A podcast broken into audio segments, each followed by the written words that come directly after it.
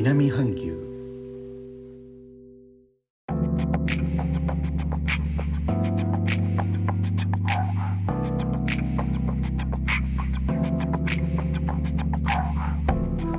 インドネシアから高野です。日本との間約6000キロインドネシアジャワ島中部の古い都ジョクジャカルタからお送りしております。日本とは一味も二味も違う東南アジアのライフスタイル声でお届けします。今回の感染症によりインドネシアではジャワ島およびバリ島のほぼ全域で7月7月3日から7月20日まで緊急の社会活動の制限。インドネシア語でペーペーカエムダルラジャワバリが行われています。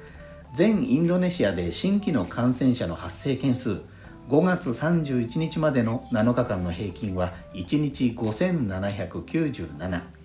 7月8日までの7日間の平均は1日3万669となり感染急拡大への措置です。7月5日には PPKM Darurat Jawa Bali の対象地域以外については継続していた隣組インドネシア語で RT 単位での社会活動の制限いわゆる PPKM Mikro の強化を発表。7月6日から始め7月20日までペイペイカエムミクロの延長としては12回目をしたところでした。しかし7月7日は全インドネシアで新規に陽性と確認された人の数3万4379 1日の死者数も1040と1000を超えます。こうした事態を受けて7月9日政府からペーペーカーエムダルラッジャワバリの対象地域をジャワ島バリ島の外に拡大するとの発表になってしまいました。期間は7月12日から7月20日までです。対象の地域は6日以降ペーペーカイムミクロが強化されていた北スマトラ州のメダンリアウ諸島州のバタム西ヌサトンガラ州のマタラムを含む15の県市となります。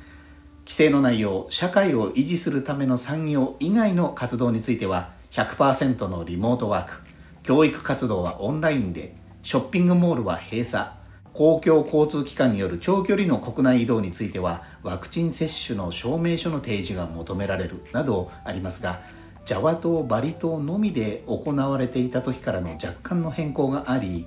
礼拝施設については閉鎖から大人数での活動を行わない限り利用可に。結婚披露宴については反対に禁止と。変更されています。7月17日今夜は音声 SNS クラブハウスの中でモデレーター司会をさせていただいているルーム